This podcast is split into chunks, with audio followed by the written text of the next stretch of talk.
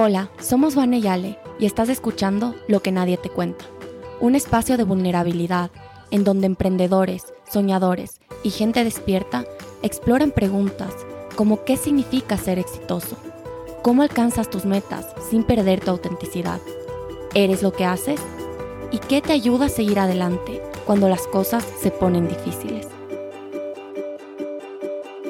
Hola con todos los que nos escuchan. Hoy tenemos un invitado demasiado especial y estoy muy emocionada por esta entrevista que vamos a tener. Tenemos aquí a Julián Ríos. Muchos de ustedes ya lo conocen por Awake. Él fue a dos de nuestras conferencias de Awake en el 2018 en Cuenca y en el 2019 en Colombia. Julián tiene una historia súper interesante, es el fundador de una empresa increíble y quiero darle el espacio a él a que les cuente un poco de qué se trata lo que hace, cómo lo empezó y quién es él. Bienvenido, Julián. Gracias, Ale. Es un placer. Como dices, mi nombre es, Julián, tengo 21 años y inicié mi emprendimiento a los 16 a partir de una motivación muy personal. Mi mamá es, y mi abuela fueron sobrevivientes de cáncer de mama en varias ocasiones. Y hoy nos dedicamos a innovar productos y servicios para asegurar que ninguna otra mujer sufra lo que algunos de nuestros seres queridos han sufrido. Entonces, lo que más se conoce de nosotros, pues es la tecnología inteligente, no invasiva, noble para la detección de cáncer de mama, que llamamos SEBA. Están nuestros SEBA Centers, en donde una mujer puede hacerse un estudio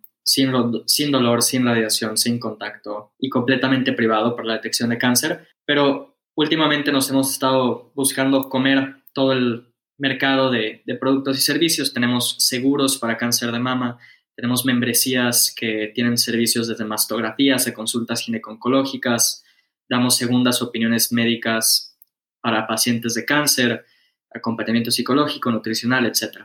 Entonces, conforme Eva ha crecido, pues se ha convertido en una compañía que busca abarcar más de los problemas que las mujeres normalmente enfrentan cuando tienen un diagnóstico de cáncer. Bueno, más que eso, hemos sido muy afortunados, hemos levantado un poco más de 10 millones de dólares en inversión de gente muy, muy interesante. Nada, eh, eso es cómo funciona Eva y quiénes somos. Me encanta.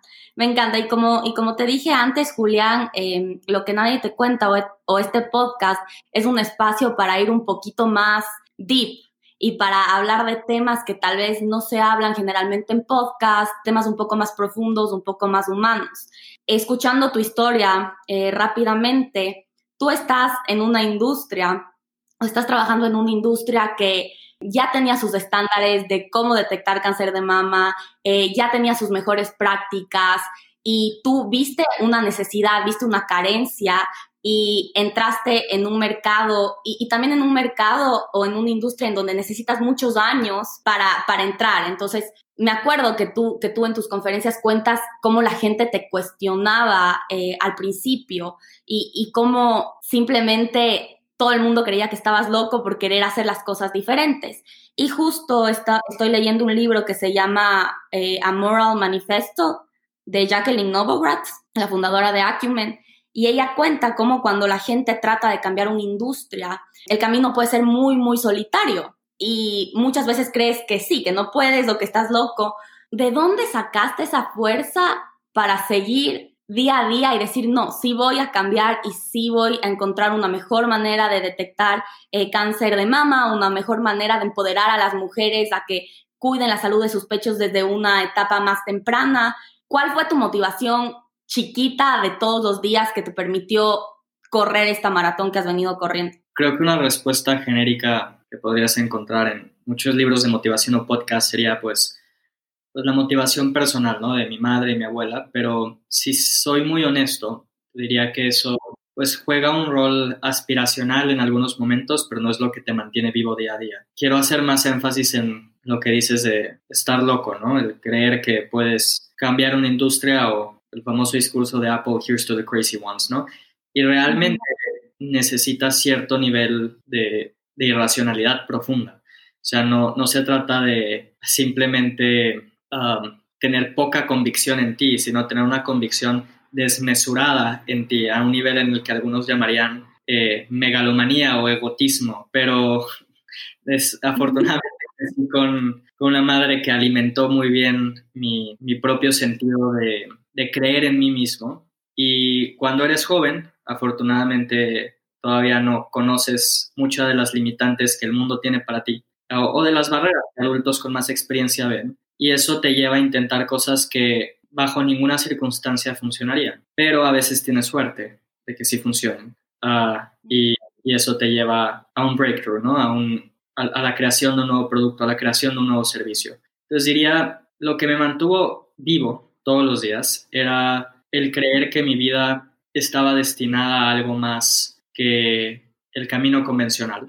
Y creo que eso vino a partir de mi pasión por leer biografías, mi pasión por admirar gente extraordinaria y decir, parecen gente bastante normal, eh, nada más trabajaron muy duro y, tuvieron creencia en ellos mismos, yo también puedo hacer eso. Eh, y, dos, pues una persistencia que es anormal en nuestra edad. Eh, la mayoría de la gente que tiene entre 15 a 25 años, pues rara vez ha intentado algo más de, más de un año completo en su vida, ¿no? Son proyectos pequeños, son tareas, son proyectos, son otro, otro entregable, los muchos entregables que tengo. Y afortunadamente crecí con una madre increíblemente persistente que, por ejemplo, no solo por palabras, me enseñó eso. Entonces, cuando combinas a un niño ingenuo, en el buen sentido, un niño ingenuo que no sabe lo que es posible y lo que no, que aparte tiene mucha fe en sí mismo y aparte es persistente, pues congenias, creo una buena receta para, para hacer grandes cosas, ¿no? Y, y te mucho, mucho ha sido suerte. Hemos, hemos tenido mucha suerte en, tener una gran historia que contar, una historia muy emocional. En la crianza que yo tuve, ¿no? el ejemplo de mi madre, el haber conocido a mis socios una vez cuando los conocí, etc. Eh, pero dejando la suerte al lado, creo que la única constante que he visto en gente de nuestra edad que crea grandes cosas es esos tres pilares. El, el creer en ellos mismos desmesuradamente, esa ingenuidad eh, que, que, es buena, por lo menos al principio, y, y esa persistencia. Generalmente para estas cosas no hay respuestas concretas. Lo que sí me gustaría saber es si tú tienes algún ritual diario, porque yo sé que overall, esas son como que los tres pilares, fundamentales, pero en el día a día siempre hay como que estos altos, estos bajos, momentos en, el, en los que seguramente has dudado un montón de ti mismo. ¿Hay algo chiquito, algo accionable que haces todos los días que te ayuda, por ejemplo, a cultivar esa creencia en ti misma, a cultivar la persistencia? Sí. Eh, algo que quiero tocar antes de eso es lo que dices de a veces no tener fe en ti mismo. Y es algo que me gusta hacer énfasis cuando hablo con jóvenes, porque de alguna u otra forma emprendedores como yo nos ven como eh, demasiado formidables, en el sentido de no, parecen tener creencia absoluta y la respuesta es que la verdad es que no. No tenemos siempre creencia absoluta, somos humanos. a veces tengo mucho miedo, tanto miedo que no puedo dormir en la noche. Eh, pero tengo algunos rituales, como dices, que me ayudan a, a salir de eso. Eh, algo que hacía inconscientemente toda mi vida. Y luego me di cuenta que hay todo un, campo de conocimiento alrededor de eso. Es lo que llamarías meditación de visualización.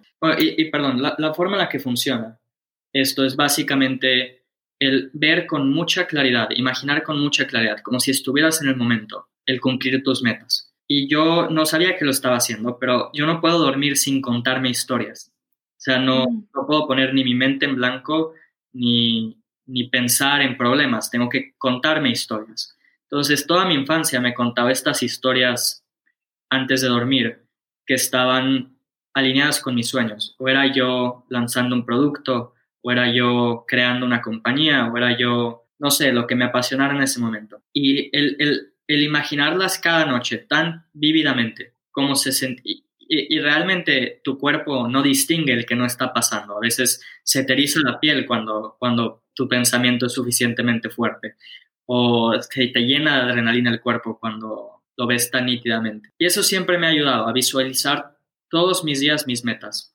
Ahora, los lunes hago algo que me enseñó Tony Robbins que se llama priming, que es básicamente un ejercicio que consiste de tres cosas. Una, estar muy agradecido por lo que tengo. Y eso cuando uno es agradecido no hay, no hay cabida para el miedo. O sea, no, puedes tener miedo y agradecimiento al mismo tiempo. Eh, se, neutralizan y es, un concepto muy interesante. Y incluso cuando la noche parece ser muy oscura, cuando, cuando el, el día no parece tener fin, cuando estás metido en un hoyo y parece que nada más sigues cavando y cavando el hoyo, darte cuenta de que hubiese yo dado un riñón para estar ahí hace un año, eh, pues, pues te ayuda a no tener miedo. Dos, eh, visualizo de nuevo los lunes en las mañanas muy claramente qué quiero lograr esa semana, qué quiero lograr ese mes. Y eso me ayuda, no, no solamente a visualizarlos, qué quiero lograr, sino ya pensando en que lo logré, ya sintiendo el sentimiento que sentiría eh, cuando, cuando lo logré. Y, eso me ha ayudado sustancialmente. Y por cierto, es lo que hacen los atletas de alto rendimiento. normalmente antes de una carrera, antes de algún evento olímpico, pues su labor es visualizarse completando el circuito, completando la carrera y, ganando. Y, eso da mucho empuje. Entonces, esas cosas me han ayudado a, a tener fuerza en mí mismo y a, no dormirme sin sueño. Me encanta, increíble. Y, y también el camino de un emprendedor o el camino de cambiar algún sistema, que es lo que tú estás haciendo, cambiar la forma en la que se han venido haciendo ciertas cosas, puede ser súper, súper solitario, porque generalmente con las personas, o la mayoría de personas tal vez no entiendan qué estás haciendo, por qué tienes tanta pasión por algo. Sí. Yo no sé si has sentido que este camino es solitario y si estás bien teniendo una vida más solitaria o si a veces sí te hace falta tener como que ciertas interacciones un poco más emocionales o, o cómo has encontrado ese equilibrio de estar bien y encontrar personas tal vez que piensen igual que tú. Es un reto. Um, y te diría, soy cómodo con, con mis pensamientos. Y creo que incluso si no es el tipo de vida que quieres llevar, la gente se beneficiaría de, de entrenarse a ser más cómoda estando con sí mismas. Eh, hoy es difícil que alguien esté quieto por más de cinco minutos sin revisar su teléfono o quieto con sus propios pensamientos. No sé si es porque les asustan mucho sus propios pensamientos o, simplemente no tienen control sobre sus pensamientos, están divagando. Pero a mí nunca me ha asustado. Yo creo que soy mi mejor compañero, mi mejor crítico, mi, mi mejor porrista también. Ah, pensando de dónde viene eso. Eh, mi primer gran pasión fue la ciencia y me la tomaba muy en serio cuando, cuando era niño y daba conferencias sobre grupo, cosas de agujeros negros, mecánica cuántica, astrofísica, etc. Entonces mis amigos eran pues, personas viejas, 60, 70 años, eh, desde mis 13 años. O sea, cuando una fiesta y había una mesa de adultos y una mesa de niños, yo agarraba mis cosas y me iba a la mesa de adultos, me gustaban esas conversaciones. Eh, mis amigos eran pues gente que estudiaba el doctorado o eran gente mayor apasionada por la ciencia. Y, eso te enseña también a estar solo, a no, no, no, buscar estas conversaciones que a veces pues son divertidas, pero no necesariamente te llenan. Entonces, bueno, luego cuando me salí de la universidad, mi vida se hizo todavía más sola. Pues antes por lo menos era forzado a tener interacciones sociales, ya después no. Pero he hecho de mis socios mis hermanos. Eh, mm tengo una relación con ellos que creo que es muy buena. He aprendido a vivir conmigo mismo y afortunadamente tengo acceso a grupos de jóvenes como yo que quieren más de esta vida, de lo que la vida parece ofrecerles. Y, y, en ellos me nutro y he aprendido mucho de ellos. Y bueno, tengo un, un, hábito similar al de ustedes, pero yo no lo hago en podcast, es tres, tres personas por semana las entrevisto y hago entrevistas muy, muy in-depth. Eh, paso las noches de, de entre semana pensando en las preguntas, analizando los personajes. Por ejemplo, hoy entrevisto a un hombre que terminó en la cárcel por una estafa. Eh, su empresa resultó ser una estafa después de hacer ingresos de 4 mil millones de dólares, uh, 4 mil millones de pesos mexicanos. Eh, y ahora está haciendo otro startup, se reformó y, y bueno, ah, entonces me apasiona hablar con gente interesante, me apasiona hablar con, con, gente que está haciendo cosas fuera de la norma y, y eso me mantiene muy, muy sano. Wow, me encanta. Y es tan importante, en verdad, uno no entiende la importancia que tienen las personas con las que te rodeas. Hace totalmente la diferencia y yo creo que por eso, y esa fue una razón grande por la que Van y yo empezamos a Wake, porque en verdad teníamos esa necesidad de encontrar a gente que tenga valores similares o que tenga visiones grandes, que quiera hacer cosas, que esté haciendo cosas. Entonces, en verdad, eso te inspira y te hace seguir adelante. Y bueno, ahora, a ver, a mí me encanta la manera en la que piensas y creo que nuestra audiencia o la gente que escucha este podcast se, va a enriquecer muchísimo escuchando cómo piensas tú, porque es una manera única y se nota que es una manera súper meditada, después de haber leído muchísimo, después de muchas conversaciones y súper profunda. Entonces yo soy fan de lo que escribes en Instagram y de lo que compartes. Para todos los que me están escuchando, eh, síganle eh, en su Instagram. Al final les voy a dejar el Instagram de Julián. Hice screenshot a algunas eh, de las frases que más como que me llamaron la atención y quería conversar contigo, ir más a profundidad. A ver, la primera es la de la educación. Pusiste, el valor real de una educación no tiene nada que ver con acumular conocimiento, sino con el tener control sobre en qué y cómo pensamos. Y yo creo que va muy relacionado a lo que estábamos hablando antes, de este miedo que la gente tiene de estar con sus pensamientos porque tal vez no les gusta lo que piensan o, es incómodo, pero tú se nota que tienes control de en qué piensas y cómo piensas. Entonces, no sé, ¿nos puedes contar un poquito más de esta frase, de dónde vino y, y, el significado profundo? Mi Instagram es mi blog de notas personal. No escribo nada que no sea un recordatorio para mí mismo. Ahora, esta idea de el valor real de una educación es algo que me ha costado mucho, mucho aprender. Eh, y es una idea que creo que los mejores comunicadores de esta son David Foster Wallace, el escritor, y, y Tony Robbins, el coach gurú motivacional, aunque él diría que no es gurú. Pero a mí me es sorprendente cómo la gente no tiene ningún control sobre lo que piensa y lo que siente. Y eso para mí es el significado absoluto de no tener libertad.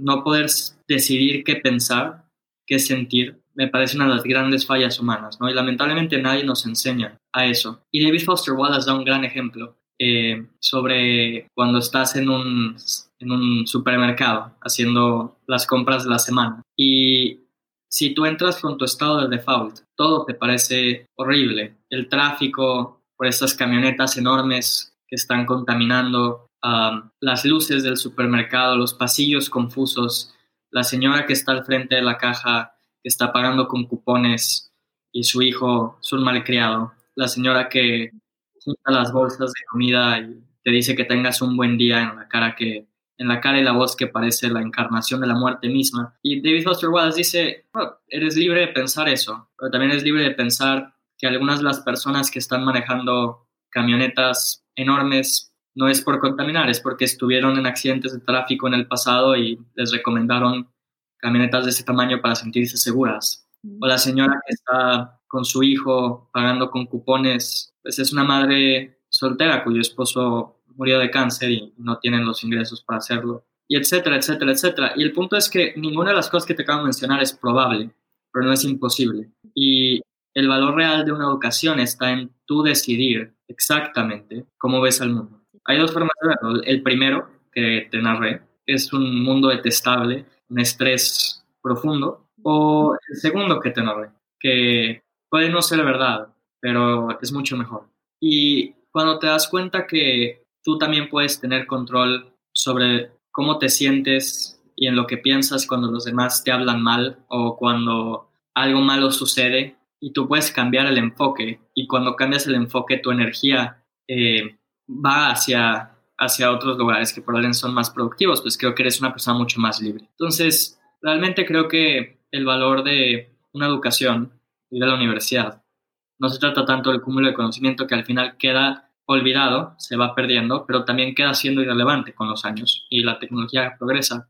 El valor real, del cual pocos se gradúan, es el darse cuenta que tienen poder sobre su mente, libertad sobre su mente. Y bueno, creo que nada más basta meditar una vez para darte cuenta que la mayoría de los pensamientos de tu cabeza son inconscientes. Están como átomos que van surgiendo y muriendo y, y, parecen no tener coherencia ni sentido. Y, y así es nuestra mente, es, un, es como un proceso muy aleatorio y hay que irla domesticando y hay que irla haciendo que trabaje para ti, no que tú trabajes para tu mente inconsciente. Ese es el significado de, esa frase que, que escribí. Me encanta y en verdad coincido tanto contigo que es un tema esencial que en verdad nunca te enseñan ni en la universidad ni en la escuela. Es más, te enseñan al revés, te enseñan a identificarte totalmente con tus pensamientos, eh, a sobreanalizar tal vez las cosas, a pensar que las cosas solo son de una manera y que no puedes cambiar, cambiar el enfoque. Y este, como que en esta cuarentena estuve haciendo un, un curso con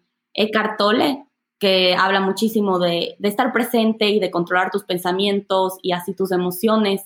Y en verdad es impresionante cuánto puedes controlar y cuánto puedes cambiar tu vida solamente enfocándote en el presente y simplemente estando aware o consciente de tus pensamientos. Y sí, Es, es algo que toma práctica, toma muchísimo tiempo. Yo aún, aunque he hecho un montón de cursos, aunque hago meditación todos los días, aún no lo, no, lo domino y yo creo que es algo que toda tu vida tienes que, estar practicando, pero no sé si tú nos puedes compartir algunos consejos o algo que tú haces tal vez que te ayuda a, controlar estos pensamientos. La, respuesta sencilla creo que es meditación. Sin embargo, yo no la hago diariamente. Um, es, creo, el proceso de abstraerte de conversaciones y tratar de verte como en tercera persona en una conversación. ¿Cuál es la energía que estás trayendo? ¿Cómo es que tus palabras afectan a los otros? Eh, ¿Cómo es que tú estás siendo afectado por las palabras de otros?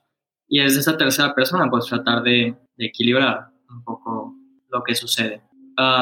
pero algo también que me gustaría hacer énfasis es que esto no es hopeful thinking o charlatanería motivacional. El efecto placebo y nocebo están bien probados científicamente. Si yo te doy una pastilla a la que crees que tiene propiedades curativas, probablemente te va a ayudar a curarte y si crees que ingeriste veneno, te puede incluso matar. La gente ha muerto por efectos nocivos. Y es tan interesante ese concepto, el que tu mente tiene tanto poder sobre tu cuerpo que, que me parece erróneo el decir, ah, eso es habladuría motivacional, ¿no? Hay, una base científica y, y realmente el controlar tus pensamientos, el controlar tus emociones puede cambiar el destino de tu vida. Em, entonces, priming de nuevo me ayuda. Eh, los lunes me pone, me, hace un reset de, ok, no pienses en tu estado de default, ve la semana de forma, eh, ve la semana de forma objetiva, ver mis conversaciones en tercera persona y, y reflexión. Al final, cada interacción que tengo con mi mamá, cada interacción que tengo con mi hermana, con la gente que amo, al final me pregunto, ¿salió la conversación como esperaba? son más felices, eh, soy más feliz yo. Uh, Pude darles todo lo que podía darles. Eh, y, y, si la respuesta es no, pues digo, ok, ¿qué pude haber hecho mejor? ¿Cómo pude yo haber reaccionado mejor a lo que ellos me decían? Y, y yo, ¿cómo pude haberlos hecho reaccionar mejor? Creo que hay la calidad de nuestras preguntas, es una frase que siempre me ha gustado, define nuestro futuro, la calidad de las preguntas que nos hacemos. Y hay preguntas que te empoderan, como mm. salió bien, qué, qué, puedo celebrar esta, esta semana, eh, ¿qué, qué, puedo yo en esta conversación dejarle a la persona que está enfrente de mí, qué puedo yo sacar de esta conversación y hacernos conscientes de esas preguntas antes de entrar a situaciones sociales, antes de pues, lanzarnos al mundo, eh, creo que puede ayudar en todos los aspectos de nuestra vida, en la parte de negocios como en la parte personal. Y si nos hacemos preguntas que nos empoderan antes de entrar a situaciones sociales, por ejemplo, ¿qué puedo yo, qué energía quiero traer a la conversación? ¿Qué quiero dejarle a la persona que está conversando conmigo? ¿Qué quiero yo sacar de esta persona? Eh, ¿Cómo puedo transmitirle un sentimiento que siento por esta persona? Creo que esas preguntas nos ayudan a, a estar más conscientes de las interacciones que tenemos, estar más conscientes de nuestros pensamientos. Sin embargo, creo que más allá de táctica o tips que les puedo dar para el día a día, lo más importante es estar consciente de esto. El valor real de una educación es el tener control sobre tus pensamientos y no la cantidad de conocimiento que acumulas. Y una vez que internalizas eso, es muy fácil ver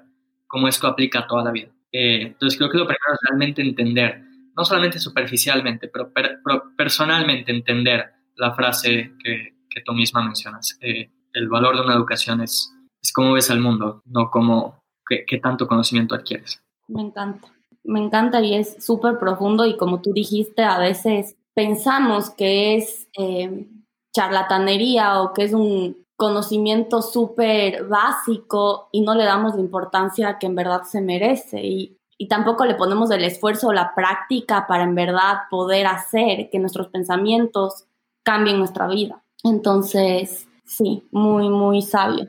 Y otra frase que me encanta es la que pusiste, creo que es la última que pusiste, pero ¿cuántos más libros, podcasts y videos motivacionales antes de que dejes de aspirar y comiences a hacer? Y es verdad, hay ahora tantos recursos que te motivan. A mí me ha pasado un montón, terminas como, wow, listo, voy a hacer esto y tal vez te dura esa motivación una semana, un mes, si es que tienes suerte, eh, y después se te va acabando y le dejas en inspiración, en pensamientos, pero, pero no en acción. Y yo creo que una del, o una manifestación efectiva o de lo que hablábamos antes, de visualizarte ya obteniendo lo que quieres, cuando es efectivo es cuando ese sentimiento, esa visualización se transforma en acción.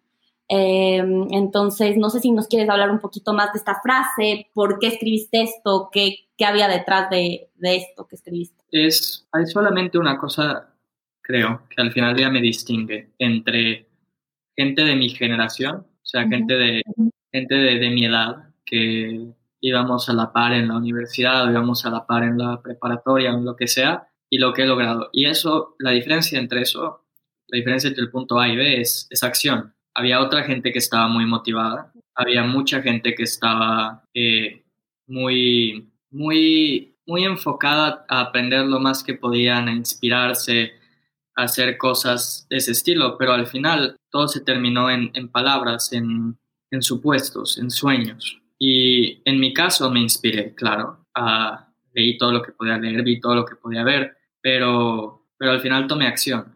Y eso hizo toda la diferencia entre que algunos de mis compañeros de clase hoy creo que no hayan hecho algo muy consecuencial con sus vidas comparado con lo que creo que hemos podido lograr en enero. Entonces, creo que la frase habla de nuevo mucho por sí misma, es ¿cuántos más videos?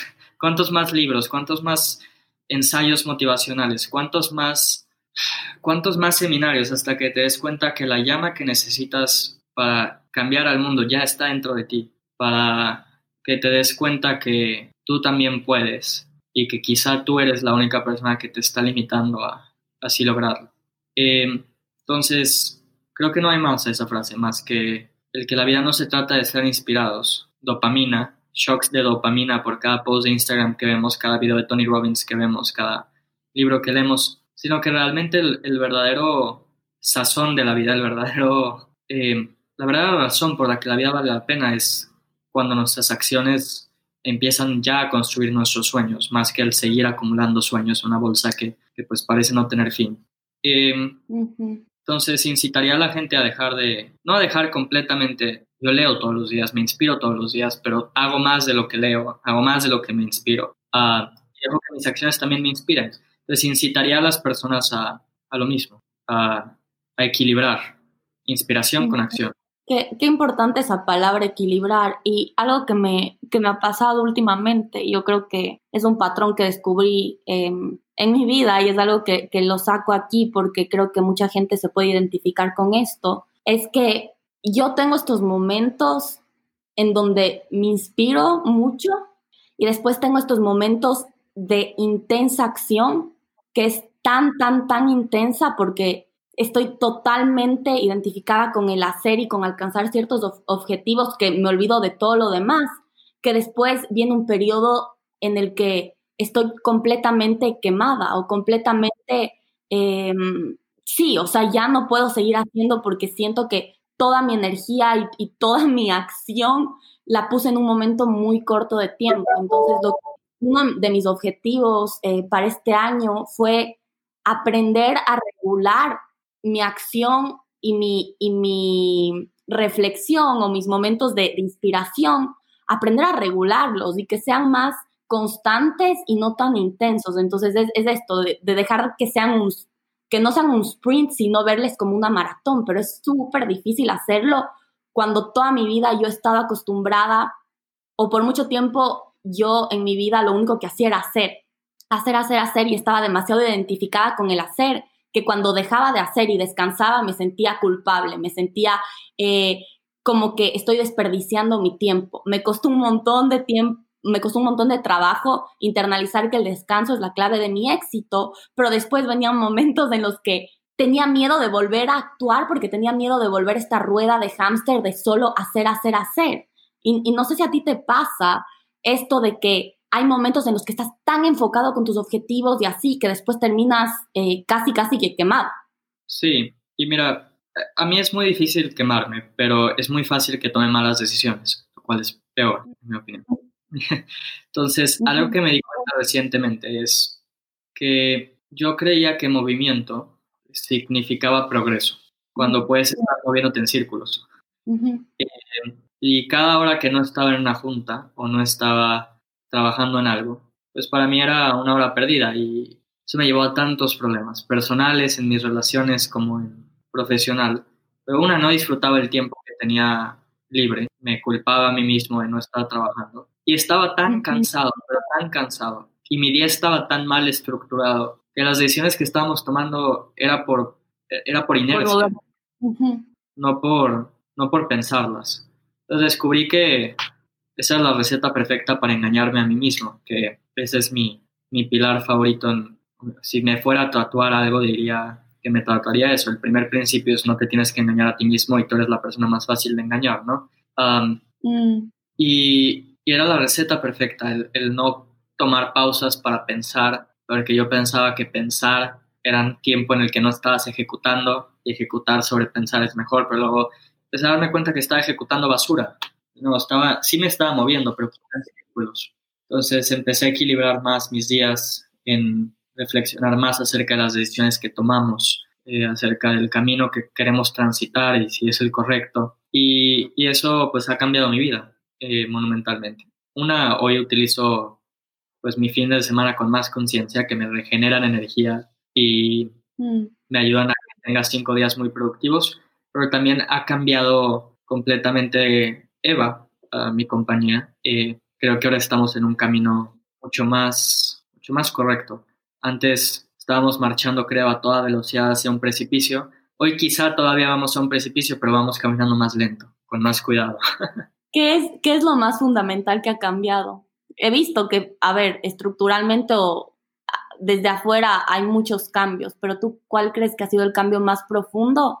Porque yo sí creo mucho en que tu empresa cambia a medida que tú cambias como persona. ¿Cuál tú crees que ha sido el cambio más profundo que ha experimentado Eva en, desde la última vez que nos vimos? Hemos cuestionado asunciones, cuestionado cosas que dábamos por hechos, que llevábamos cargando, que a la, en retrospectiva iban a ser errores en 10 a 15 años. Entonces creo que fundamentalmente cambiamos de enfoque y ese enfoque, ese cambio de enfoque significa de nuevo el no el no estar marchando hacia un, hacia un precipicio. y lo digo literalmente, estábamos marchando hacia, hacia la muerte de, esta compañía.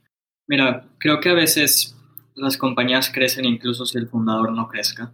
El mercado necesita tanto el producto que, que no, no, no, importa, pero creo que la mayoría del tiempo sí tienes razón. Es como una analogía para los escritores. Un escritor no puede, no puede crear un personaje que sea más listo que el escritor mismo. No, funciona así. Eh, entonces sí hay una correlación directa entre el crecimiento de un fundador y el crecimiento de una compañía. En mi caso, de nuevo, he aprendido y he estudiado con mucha conciencia cómo no engañarme a mí mismo, cómo tomar decisiones más racionales, cómo pensar el gran panorama de las cosas más, más constantemente.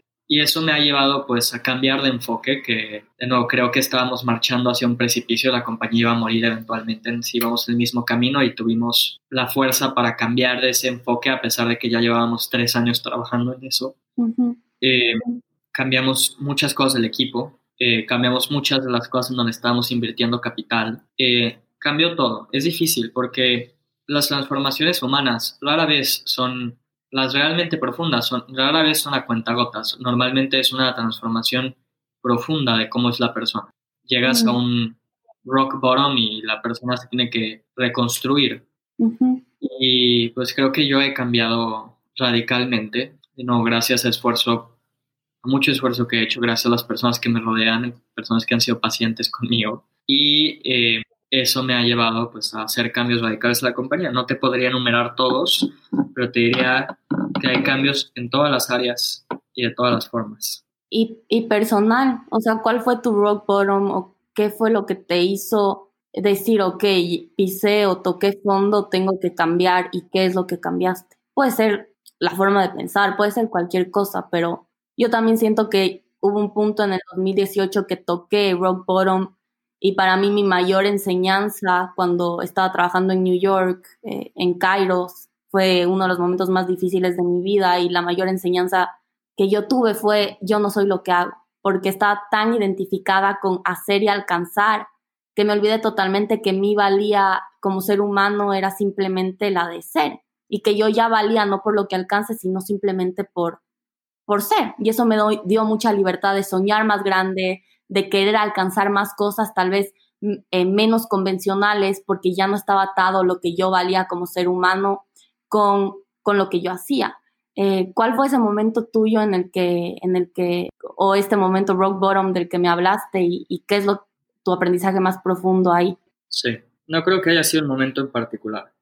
Pero la pandemia me ha dado mucho tiempo para pensar, pero más que nada me hice una pregunta muy sencilla de nuevo, regresando al concepto de las preguntas que nos hacemos. La calidad de las preguntas que hacemos dicta la calidad de nuestra vida. Es una pregunta muy sencilla. Haciendo lo que hago hoy, en mi compañía y tomando en cuenta los hábitos que tengo, cómo termina mi vida. Y si eso estaba alineado a los planes que tenía para mí mismo. Pero me conoce, soy una persona muy ambiciosa, ¿no? Quiero, quiero vivir una vida que sea recordada por mucho tiempo, ojalá.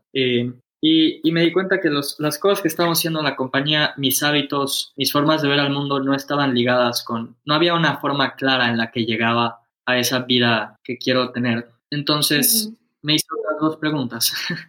Una es, ¿cuáles son los hábitos, cuáles son los sistemas que puedo crear para que sí me lleven a ese éxito y estructure mejor mis días? Eh, por ejemplo, desde cosas sencillas como no tengo juntas en las mañanas donde tengo más energía o trabajo más profundo, en las tardes también las limito, pero soy más abierto, termino de trabajar a las 8 en lugar de trabajar a las 11 de la noche o 12 de la noche como lo hacía antes eh, y los fines de semana los estructuro de forma muy, muy conscientemente, perdón. en las mañanas estudio mi pasión, que es física. Eh, tengo varios mm.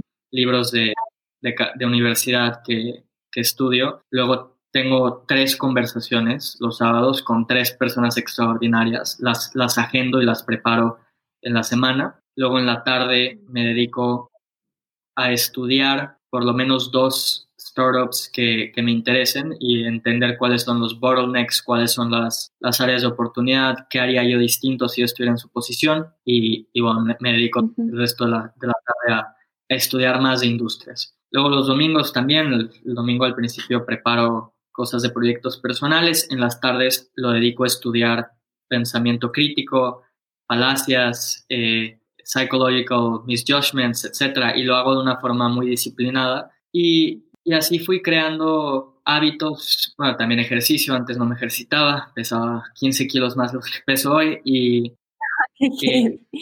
fui, vaya, fui creando estos sistemas que me empoderan y, me hacen mejor. Y también eh, creé mi obituario, ah, me puse a, escribir el obituario que quiero que escriban cuando esté muerto ah, y lo leo todas las mañanas, eh, mi obituario, y, y me recuerda hacia dónde voy y qué tengo que hacer en el día para pues vivir la vida que quiero leer, que quiero vivir. increíble. Y qué importante es eh, eso, o sea, saber exactamente hacia dónde quieres ir y si los pensamientos o hábitos que tienes hoy te están llevando a esa vida. Y es muy fácil darse cuenta si sí o si no, pero el, el problema es que la mayoría de la gente no sabemos hacia dónde queremos ir o no le tenemos tan claro entonces menos vamos a saber si lo que estamos haciendo hoy en día nos está ayudando. Y, y, ese, y esa visión a largo plazo igual puede cambiar, o tú crees que ya la tienes figured out y que no va a cambiar con el tiempo. No, para nada. Y por eso la leo todos los días, porque debe cambiar constantemente. Es, mm. es, un, es un continuo, no es una masa, no es un pilar. Eh, pero ahí hay cosas muy claras. Por ejemplo, mi mission statement, quiero dedicar mi vida a resolver problemas extraordinarios. ¿Y cómo hago eso? A través de innovar y de compañías o de servir eh, en la política, en un futuro en mi vida, etc. Entonces, creo que esa idea, esa idea es fija. Quiero hacer el mundo un mejor lugar, quiero resolver problemas extraordinarios. ¿Cómo llego al punto A y B? Esa es otra, es otra pregunta que se va a ir modificando conforme mi vida avanza. Eso va cambiando, así es. Bueno, muchísimas gracias, Julián. Me encanta, me encanta conversar contigo. Yo soy fan de, de Naval, del fundador de AngelList, y a ti te veo, veo que tienes un perfil súper parecido, en verdad, tienes súper claro qué quieres, le piensas a profundidad a las cosas y cada vez eh, que conversamos o cada vez que escribes algo aprendo eh, muchísimo de ti, así que, que gracias por compartir, gracias por, por ser tan abierto con, con tus conocimientos y con tus reflexiones, porque yo creo que a todos nos ayudan un montón leerte eh, y ver cómo piensas y, y nada, en verdad estoy demasiado agradecida también por haberte conocido en el, en el 2018. He visto personalmente tu transformación, tu transformación en todos los sentidos y la de tu empresa y, cada día te admiro más. Entonces, nada, gracias por darnos este tiempo a nosotros y a todos los que nos están escuchando. Y bueno, espero poder conversar en un futuro cercano. Igual, no han habido pocos placeres en mi vida como conocerlos a ustedes y al igual que creo ustedes han podido aprender algo de mí, yo he aprendido mucho de ustedes. Entonces, hoy espero que esa audiencia que ha sido cultivando tú y tu hermana tengan un poco de, del conocimiento que entre ustedes dos y, yo hemos ido formando. Gracias a todos por escucharnos, esperamos que este contenido les haya servido. Si tienen cualquier pregunta, Ale y yo siempre las contestamos en nuestro Instagram, Vanessa Pena M o ale.pena.m. Nos pueden escribir también a nuestros correos vanessa.awake.org, aweik o alejandra.awake.org. Si te gustó este contenido, compártelo y dinos lo que piensas para poder seguir construyendo más capítulos juntos. Un abrazo a todos y hasta el siguiente capítulo.